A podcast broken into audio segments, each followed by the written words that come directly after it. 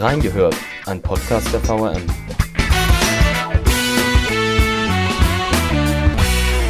Am nächsten Mittwoch reist der Eintracht Trost zum Europa League-Finale nach Sevilla. Wie stehen die Chancen gegen die Rangers? Wie wird darüber berichtet? Wir haben reingehört. Herzlich willkommen zu einer neuen Folge von Reingehört. Heute möchte ich mit der Sportredakteurin Nadine Peter über die Frankfurter Eintracht sprechen. Wir wollen heute auf das Europa League-Finale in der kommenden Woche zu sprechen kommen und danach auch darauf eingehen, wie die Berichterstattung äh, in diesem Jahr, auch gerade bei den vielen Auswärtsspielen der Eintracht in der Europa League, wo Nadine Peter auch mitgefahren ist, wollen wir reden. Und dazu hätte ich dann direkt mal die erste Frage an dich. Erstmal hallo. Hallo. Bei den Euroleague-Auswärtsspielen, wo du dieses Jahr dabei warst, unter anderem in London und Barcelona, das waren ja wirklich tolle Erlebnisse, auch gerade für die Fans. Äh, vielleicht kannst du uns da direkt zum Einstieg mal mitnehmen. Barcelona, das war ja vielleicht sogar so ein Jahrhunderterlebnis. Vielleicht magst du das direkt zu Beginn mal ein bisschen schildern. Ja, absolut. Also du hast das schon sehr gut beschrieben mit Jahrhunderterlebnis. Äh, viele haben auch im Vorfeld ja schon vom Jahrhundertspiel gesprochen, ohne dass man wusste, wie das Ganze sportlich ausgeht, dass dann die Mannschaft äh, so auftritt, wie sie aufgetreten ist im, im Camp Nou-Stadion, war natürlich dann nochmal so das i-Tüpfelchen auf das ganze Erlebnis drauf.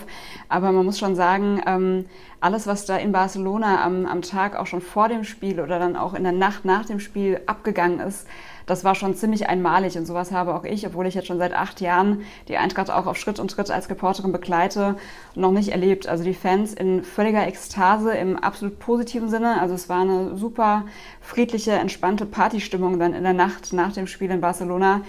Und allein, ähm, was, was für mich sehr nachhalt und sehr nachhaltig einfach geblieben ist an Eindrücken, dass es da wirklich äh, rund 30.000 Eintracht-Fans geschafft haben, dann auch in dieses Stadion zu kommen, wo das Gäste Gästekartenkontingent ja nur einen Bruchteil dessen hergegeben hat, dass die Fans da wirklich alle äh, Mittel und Wege in Erwägung gezogen haben, ähm, da an Tickets zu kommen. Im, ja, um, um ihre Mannschaft unterstützen zu können, das fand ich schon sehr einmalig, sehr beeindruckend auch und ähm, habe ich so noch nicht erlebt. Und das war schon einfach ein sehr, sehr nachhaltiges Erlebnis. Und dann noch mit diesem Spiel on top, also das habe ich mir im Vorfeld auch nicht besser vorstellen können, ehrlicherweise. Jetzt werdet ihr als äh, Sportredaktion für die VRM auch äh, in der kommenden Woche über das Finale berichten. Ähm, es wird ja am kommenden Mittwoch, äh, am 18.05. um 21 Uhr in Sevilla in dem Stadion stattfinden. Da gab es auch schon mehr als genug Kartenanfragen von den Eintracht-Fans mal wieder. Was habt ihr denn da geplant an Berichterstattung? alles, was geht. Also mein Kollege Erik Hartmann und ich werden für die VOM vor Ort sein und haben da wirklich vielfältige Berichterstattung geplant. Auch schon am Tag vorher natürlich werden wir uns in der Stadt umschauen. Es äh, haben ja, du hast es gerade schon auch gesagt, über 100.000 Eintracht-Fans versucht, Tickets zu bekommen. Die werden jetzt, äh, also 10.000 gibt es, die werden jetzt unter der Woche an die Fans verteilt, aber es werden sicherlich deutlich, deutlich mehr als diese 10.000 Eintracht-Fans in Sevilla sein. Ich habe jetzt gerade die Tage gelesen, dass aus Glasgow äh, 100.000 Fans erwartet werden. Also auch die sind ja völlig verrückt mhm. im positiven äh, Sinne und reisen dann mit nach Andalusien. Das heißt, es wird auch schon am Tag vorher ordentlich was los sein. Wir werden da mit der Kamera, mit dem Mikro unterwegs sein, werden Impressionen einfangen, werden mit den Fans beider Teams äh, sprechen, um schon mal so, eine, so einen Eindruck zu bekommen, wie ist denn die Stimmung, was erwarten sie von dem Spiel. Ähm, werden auf der Pressekonferenz vor dem Spiel sein von der Eintracht mit Oliver Glasner, mit dem Trainer ähm, werden hier und da sicherlich auch äh, Livestreams anbieten, damit wir unsere User, unsere Leser von zu Hause dann auch mitnehmen können auf unserer Reise nach Sevilla, um ja da wirklich die Fans auch, die, die leider dann nicht mitreisen können, abzuholen und mitzunehmen. Und das wird digital, äh, in Bewegtbild, in Print. Also wir bedienen alle Kanäle, die wir haben. Zum, zum Sportlichen, ähm, was erwartest du denn da für ein Spiel? Äh, Glasgow Rangers, du hast schon gesagt, Traditionsverein, äh, definiert sich auch viel über Leidenschaft und Kampf, äh, auch mit wahnsinnig vielen Fans. Ähm, gegen die Eintracht auch ein Traditionsverein hier in Deutschland, ähm, wirklich auch unterstützt von den Fans äh, über die Jahre hinweg, auch wenn es mal sportlich nicht so gut läuft. Jetzt läuft es halt gerade. Ähm, was, was erwartest du da für ein Spiel? Ein sehr, sehr umkämpftes, enges Spiel das wird alles aber kein Selbstläufer für die Eintracht. Das wird sehr, sehr kampfbetont. Ich glaube auch, ähm, ja, das Ergebnis unfassbar knapp. Ähm, ich wage jetzt, stand jetzt noch gar keine Prognose abzugeben. Also wenn du mich jetzt nach einem Tipp fragen würdest, ich könnte die Frage nicht beantworten. Ich weiß nur, dass es äh, ein Spiel auf Augenhöhe sein wird, dass die Eintracht da wirklich alles alles reinlegen muss, um da ähm, ja, eine Chance zu haben, um den Pokal dann am Ende zu holen. Ähm, Glasgow ist mir persönlich, du hast auch schon angedeutet gerade, wahrscheinlich auch vielen anderen ein bisschen lieber als RB Leipzig als ja. potenzieller Pokalgegner. Glasgow hatte sich ja gegen RB im zweiten Halbfinale durchgesetzt. Die Leipziger wären, wie ich finde, deutlich stärker gewesen. Ähm, auf der anderen Seite hätte die Eintracht da dann sicherlich durch Konter etc. leichteres Spiel gehabt als gegen so eine kampfbetonte Mannschaft wie Glasgow es ist. Also deswegen es fällt mir ganz, ganz schwer, da eine Prognose in sportlicher Hinsicht abzugeben. Was mich persönlich als, als Fußballfan im Allgemeinen aber auch äh, sehr freut, dass man da wirklich, äh, wie du auch sagtest, jetzt zwei Traditionsvereine in so einem Finale hast, wo die ganze Welt, würde ich mal behaupten, dann auch drauf schaut. Also das ist wirklich eines, Pokal, eines Europapokalfinales würdig, diese Begegnung. Und ähm, klar, ganz, ganz Hessen, ganz Frankfurt drückt natürlich der Eintracht die Daumen. Ich hoffe auch, dass es dann am Ende ein knappes Ergebnis für die Eintracht gibt. Mhm. Habt ihr euch sportlich gesehen auch so ein bisschen mit den Rangers schon beschäftigt? Ich habe, da spielt ja auch ein ehemaliger Darmstädter und Mainzer mit Leon Balogun. Ähm, Gab es vielleicht mit dem auch schon mal Kontakt, dass ihr ihn mal angefragt habt äh, für ein Interview, vielleicht auch vor dem Spiel? Sind wir dran? äh, sind wir dran? Wir haben noch keine Rückmeldung. Ähm, wir versuchen das natürlich. Das hatten wir auch äh, relativ schnell auf dem Zettel, dass da äh, ein Spieler ist, der hier in die Region einen Bezug hat. Ähm, erfahrungsgemäß jetzt auf Grundlage der letzten Interviewanfragen, die wir an ehemalige Spieler der anderen Vereine gestellt haben, war es ein bisschen schwierig, aber wir, wir tun da unser Bestes. Vielleicht haben wir ja Glück ähm, und können da zumindest schriftlich ein paar Fragen einreichen. Das ist jetzt aber gerade noch so ein bisschen in der Schwebe. Ähm, ja, und dann, dann, dann schauen wir mal, was das alles äh, so wird. Also wie gesagt, es wird ein Spiel, das spitz auf Knopf laufen wird. Mhm. Ähm, dann vielleicht jetzt mal vom Finale kurz mal weg. Ähm, wie ist es denn generell oder wie war es denn generell diese Saison so im aus, äh, aus dem Ausland über die Eintracht zu berichten? Wie wird der Verein denn da wahrgenommen? Ähm, Gerade dieser, dieser riesige Fanauftritt und dann auch diese geschlossenen Mannschaftsleistungen. Ähm, was denkt man denn im Ausland, in Spanien oder in England so über Eintracht Frankfurt? Also in Spanien, äh, genau genommen in Barcelona an der Stelle, war man erstmal schwer beeindruckt von diesen Fanmassen. Barcelona hat ja schon viele große Fußballspiele erlebt mit dem FC Barcelona als Aushängeschild der Stadt. Äh, sind da ja regelmäßig wirklich Topspiele ähm, zu Gast in der Stadt. Ähm, ich habe mich da mit einigen äh, Einwohnern unterhalten, die mir dann sagten, sowas hat diese Stadt noch nicht gesehen. Und das hat mich dann auch äh, ja, schon auch beeindruckt, weil ich dachte, da gibt's oder gab es in der Vergangenheit schon auch noch vergleichbare Fanaufkommen, aber die Einwohner waren da völlig, völlig platt, dass da wirklich so, so solche Massen an Frankfurter Fans dann äh, in Katalonien waren. Und ähm, ja, in, in London, muss ich sagen, war auch der, der Widerhall der, der Londoner sehr, sehr positiv. Also gerade im Nachklapp des Spiels, wo ja auch die Frankfurter Fans, die waren ja nur in Anführungsstrichen zu 3000 in dem, in dem Stadion, im Olympiastadion in London, aber haben da Stimmung gemacht wie auch 30.000. Und da hat man dann von Londoner Fans im Nachgang gehört, dass sie da auch ziemlich beeindruckt waren, dass sie mit sowas nicht gerechnet haben, vom sportlich mal ganz abgesehen. Also ich glaube, da kann man schon ganz neidlos anerkennen, dass die Eintracht da ähm, über ihren Verhältnissen spielt, international gesehen, gerade wenn man es auch mal mit der Bundesliga abgleicht, wo es ja, ja das gesunde Mittelmaß ist, äh, wachsen die ja regelmäßig auf internationalem Parkett über sich hinaus und das wird natürlich auch von äh, fußballaffinen Fans anderer Vereine sehr, sehr positiv wahrgenommen. Jetzt ist natürlich auch so ein bisschen die Frage nach dem Konfliktpotenzial, wenn jetzt man sich auch die Fans anguckt. Äh, Gerade auch in London war das ja vor dem Spiel ein Thema. Ähm, wie war das denn diese Saison? Vor zwei, drei Jahren gab es da sicherlich die ein oder andere Negativschlagzeile. Ähm, wie hast du das diese Saison empfunden? Wie, wie war so das Fanauftreten? Ja, durchwachsen, aber besser als noch in der Europa League-Saison 2018-19, ähm, an, an, die ich mich auch noch sehr gut erinnere, weil ich da wirklich bei jedem Spiel, egal ob zu Hause oder auswärts, dabei war. Und da weiß ich noch, dass es bei jedem Auswärtsspiel irgendwas Negatives drumherum zu berichten gab. Von Fackelwürfen äh, oder von Pyrowürfen aufs Spielfeld bis hin zu Schlägereien in der Innenstadt. Ähm, das war damals sehr, sehr unschön. Das hat sich jetzt ein bisschen gebessert. Also es gab auch hier und da negative Ausreißer, das muss man ganz klar sagen. Äh, in Antwerpen ähm, im Herbst gab es auch wieder einen Böllerwurf auf dem Platz, der wirklich absolut absolut daneben war, wo die Eintracht auch dann entsprechend von der UEFA sanktioniert wurde. Ähm, es gab auch einige kritische Stimmen jetzt im Hinblick auf den Platzsturm vergangenen Donnerstag in Frankfurt. Ähm, da bin ich noch ein bisschen hin und her gerissen. Auf der einen Seite kann man die Fans natürlich auch verstehen, die dann wirklich vor Freude da ja einfach nicht mehr vielleicht auch wissen, was sie tun an der Stelle. Und es ist ja auch zum Glück, muss man sagen, nichts passiert. Ähm, die Sicherheitskräfte hatten das gut im Griff. Das kann natürlich auch anders laufen. Deswegen bin ich da auch so ein bisschen mit gemischten Gefühlen ähm, bei diesem Platzsturm. In Summe kann man aber sagen, ähm, gerade mit diesem äh, Event, was wir in Barcelona erlebt haben, wo es wirklich absolut friedlich war, das, das ist so das, was, was hängen bleibt. Zum Glück ist es das, was hängen bleibt. Auch in London haben die Fans sich den Umständen entsprechend gut präsentiert. Da gab es hier und da mal ein paar äh, ja, Negativschlagzeilen bzw. Meldungen über ein, zwei Schlägereien. Das hat sich aber alles im, im Rahmen gehalten. Was wiederum wirklich nicht so schön war, muss ich sagen, was auch absolut daneben ist, ist das, was letzte Woche Donnerstag in Frankfurt äh, passiert ist oder auch schon am Mittwoch davor, wo dann ähm, sogenannte Frankfurter Fans dann die Engländer in Pubs überfallen haben und wirklich da randaliert haben, sinnlos und maßlos übertrieben. Ähm, das sind dann so Dinge, das gehört einfach, äh, gehört nicht zu diesem Verein, auch muss man ganz klar sagen. Das Gros der Fans ist einfach friedlich und supportet äh, die Mannschaft und dann hat man da immer so ein paar ja, Deppen, muss man schon sagen, die dann leider das, das Bild dann in eine schlechte Richtung ziehen. Ähm, also das letzte Woche in Frankfurt hat mich dann doch auch wieder ein bisschen getrübt. Äh, mhm. In all der Euphorie muss man das auch erwähnen, dass das leider immer noch auch bei der Eintracht dazugehört.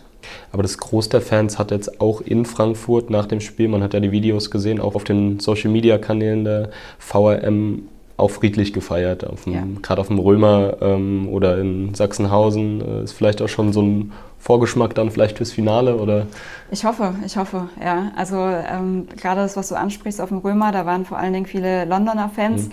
die auch total friedlich da waren ähm, und gefeiert haben im Vorfeld schon des Spiels. Die haben da Fußball gespielt, die haben gesungen, die haben Seifenblasen gepustet. Also das war eine total schöne Stimmung. Und wenn wir nicht ins Stadion gemusst hätten, hatten mein Kollege Erik und ich dann gesagt, hätten wir auch da noch bleiben können. Das hat mhm. einfach Spaß gemacht, da mit den Fans ein bisschen die Stimmung aufzusaugen.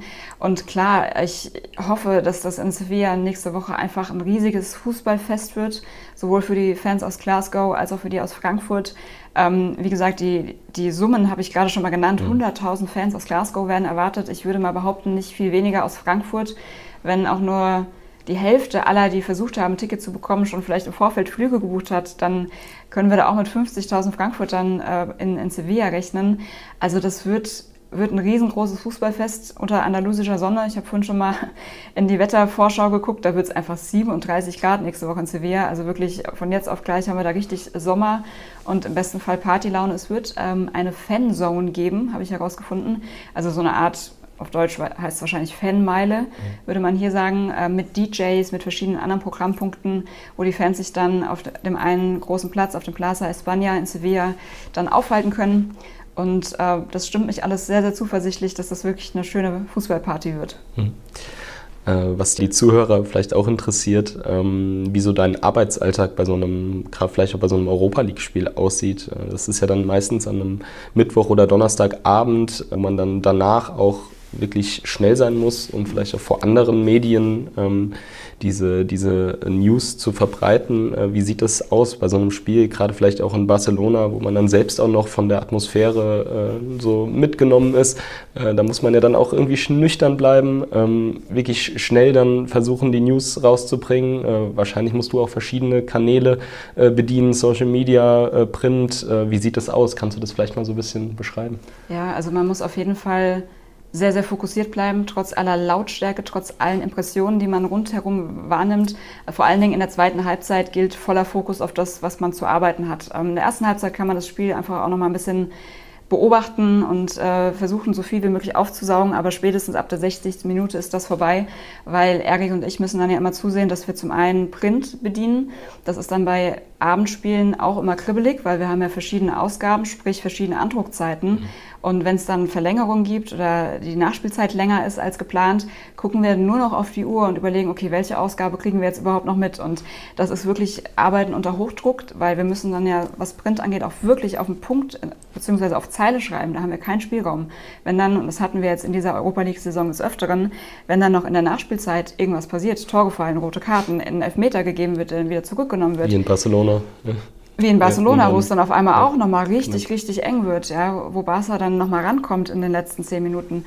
Also das war schon hier und da wirklich, wirklich kribbelig. Ähm, da muss man kühlen Kopf bewahren.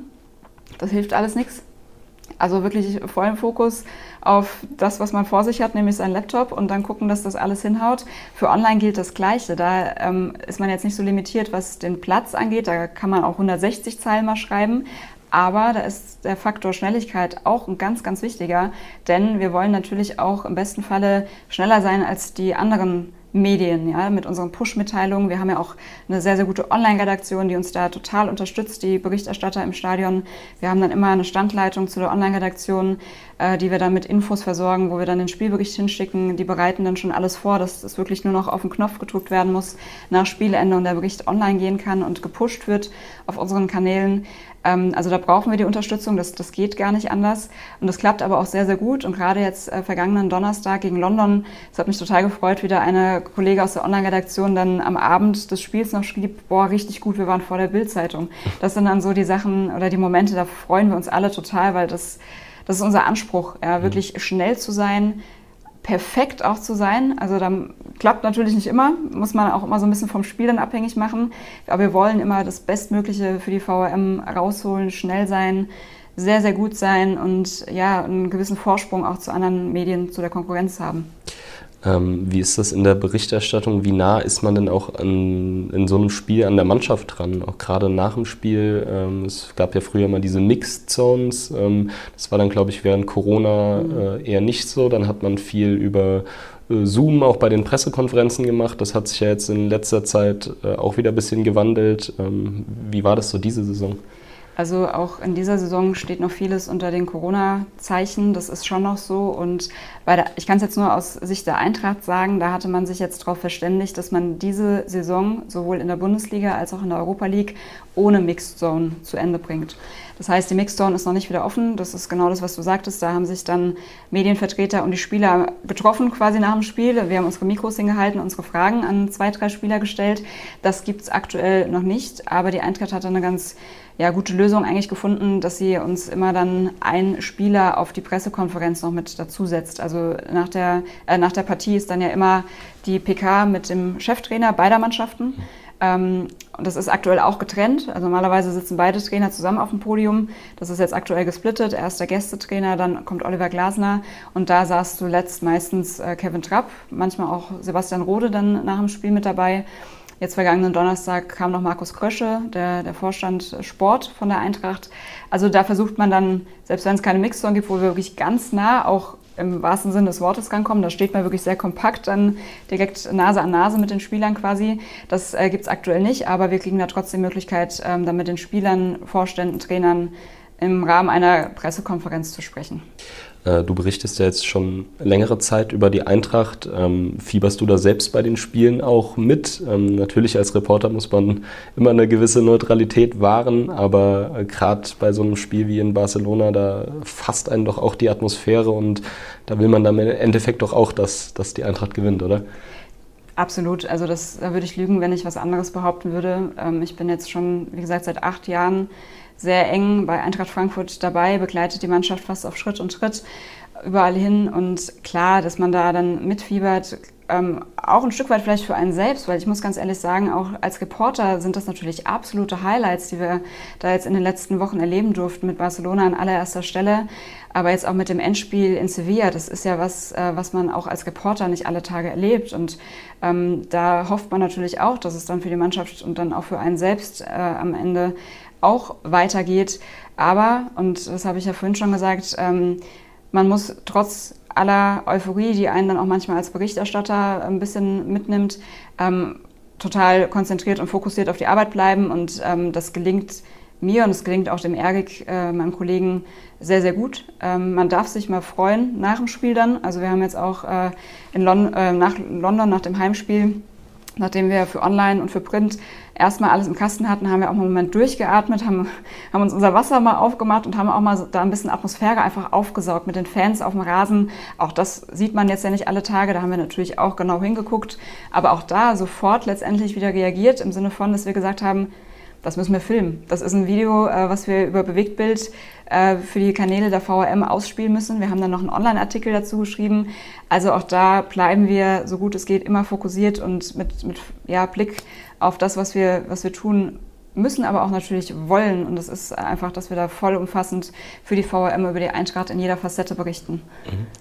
Wie ist denn vor Ort, äh, gerade auch bei diesen Auswärtsspielen, ähm, so das Miteinander mit anderen Medien? Äh, gerade aus Deutschland sind da ja auch viele äh, Medien vor Ort, der Kicker unter anderem, ähm, aber auch äh, viele Fernsehsender. Ähm, wie arbeitet man da zusammen? Ähm, gegen West Ham hatte ich noch mitbekommen, dass da äh, unter anderem ein deutsches Fernsehteam von, von Fans attackiert wurde. Hast du da auch in die Richtung das mitbekommen? Unterhält man sich da auch ein bisschen? Wie hält man da so zusammen? Man, natürlich, du hast schon gesagt, man will immer am schnellsten sein, aber gibt es da auch irgendwo so eine Zusammenarbeit? Na klar. Absolut. Also ähm, gerade bei diesen internationalen Spielen, das sind dann auch Erlebnisse für alle Reporter, die zusammenschweißen, die für niemanden alltäglich sind. Und man lernt sich dann natürlich auch von Spiel zu Spiel besser kennen. Viele Kollegen äh, sind genau wie ich auch schon langjährig dabei. Also da ist es jetzt nicht erst seit dieser Saison, dass man sich da gut kennt. Und man tauscht tauscht sich zum einen viel aus. Also man sitzt dann ja auch neben anderen Kollegen oder unterhält sich dann auch in der Halbzeit mal. Das bringt uns alle weiter, weil man da einfach ja, ähm, zum einen mal fachsimpeln kann, auch mal andere Sichtweisen vielleicht noch auf das Spiel bekommt, andere Meinungen hört und dann setzt sich dann auch für jeden Einzelnen immer so Stück für Stück das, das Puzzle zusammen. Das hilft, glaube ich, jedem Journalisten sehr, da den Austausch mit anderen äh, Reportern zu suchen. Ähm, und jetzt gerade, weil du es angesprochen hast, mit dem, was in London passiert ist, das waren ja der Philipp Hofmeister und der Tim Brockmeier vom HR, die da attackiert wurden. Ähm, zwei ja, sehr, sehr liebe Kollegen, die ich, ich persönlich jetzt auch schon sehr lange kenne und für die mir es auch unfassbar leid tut, was da passiert ist. Und ich auch total froh bin, dass sie da zumindest körperlich unversehrt aus der ganzen Sache rausgekommen sind. Da macht man sich schon Gedanken. Klar, ich habe die beiden dann auch nach dem Spiel noch gesehen, habe auch äh, gefragt, ob es ihnen denn gut geht. Ne? Und da hat man dann zumindest schon mal ein Signal gekommen, bekommen, ja, körperlich ist alles in Ordnung. Da fragt man natürlich dann schon nach und macht sich da Gedanken und sowas will man natürlich absolut nicht erleben, also oder mitbekommen, dass, dass sowas passiert, dass da Reporter angegriffen werden, egal welches Medium sie bedienen am Ende. Dafür sind wir alle Reporter. Das ist dann auch wieder ein großer Topf, äh, in dem man da zusammensitzt. Und ähm, klar, also die Unterstützung, die, die Hilfsbereitschaft untereinander, gerade jetzt bei den Eintracht-Reportern, ist ist sehr, sehr groß und es ist ein, äh, ein schönes und gutes Miteinander. Ähm, dann kommen wir jetzt abschließend nochmal auf äh, das Sportliche zu sprechen, ähm, beziehungsweise jetzt nicht hundertprozentig sportlich, aber wie schätzt du denn diese Bedeutung äh, von diesem Spiel für Eintracht Frankfurt ein? Jetzt nochmal nach diesem Pokalfinale 2018, das man gewonnen hat, 2017 stand man auch schon im DFB-Pokalfinale, 2018 dann der Sieg über Bayern München, was für viele schon so eine Art Jahrhundertspiel schon war. Ähm, ist das jetzt nochmal das Europa League-Finale, sollte man es gewinnen, dann vielleicht nochmal so ein i-Tipp i-Tüpfelchen oder wie, wie siehst du das? Definitiv. Also das ist nicht nur ein i-Tüpfelchen, das wäre, ich kann es ja so deutlich mal sagen, wirklich der Wahnsinn und ähm, auch eine Tatsache, allein schon das Erreichen des Finales ist eine Tatsache für mich, mit der ich so in der Form ehrlicherweise überhaupt nicht gerechnet habe.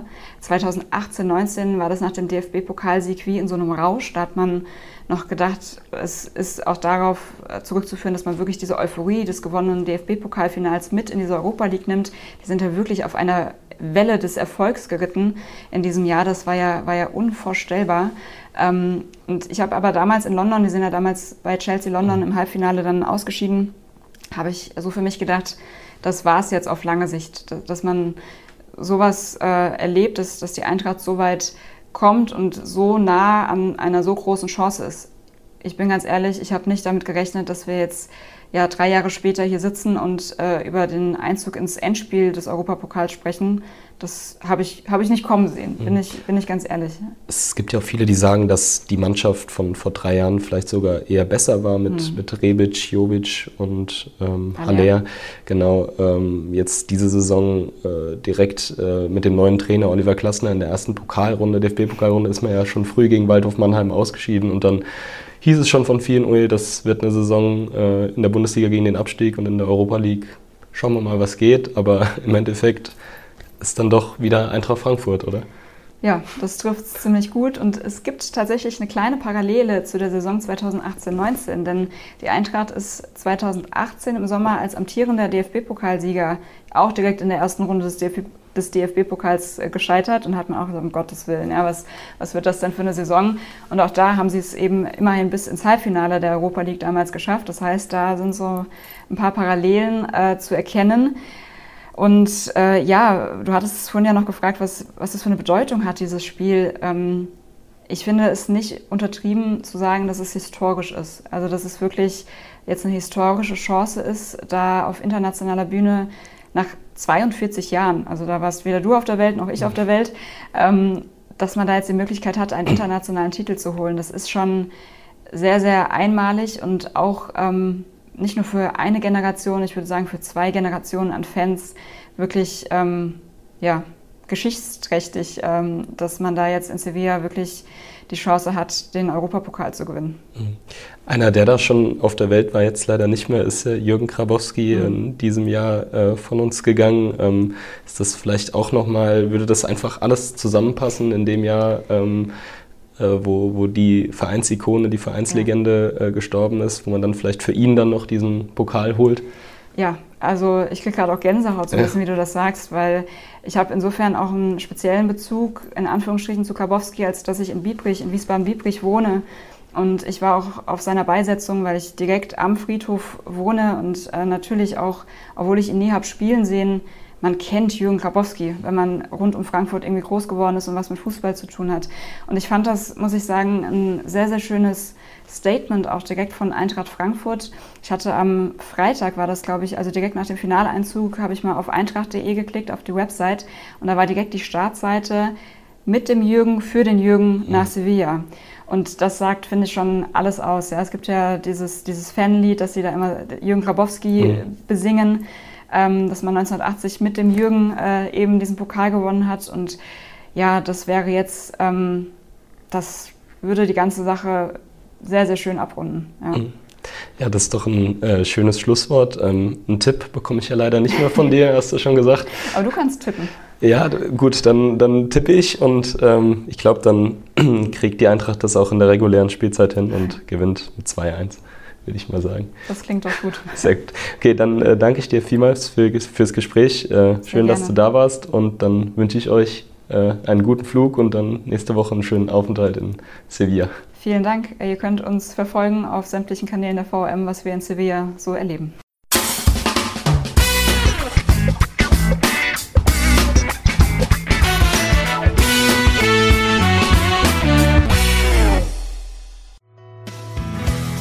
Reingehört ist eine Produktion der VRM von Allgemeiner Zeitung, Wiesbadener Kurier, Echo Online und Mittelhessen.de. Redaktion und Produktion die VolontärInnen der VRM. Ihr erreicht uns per Mail an audio.vrm.de.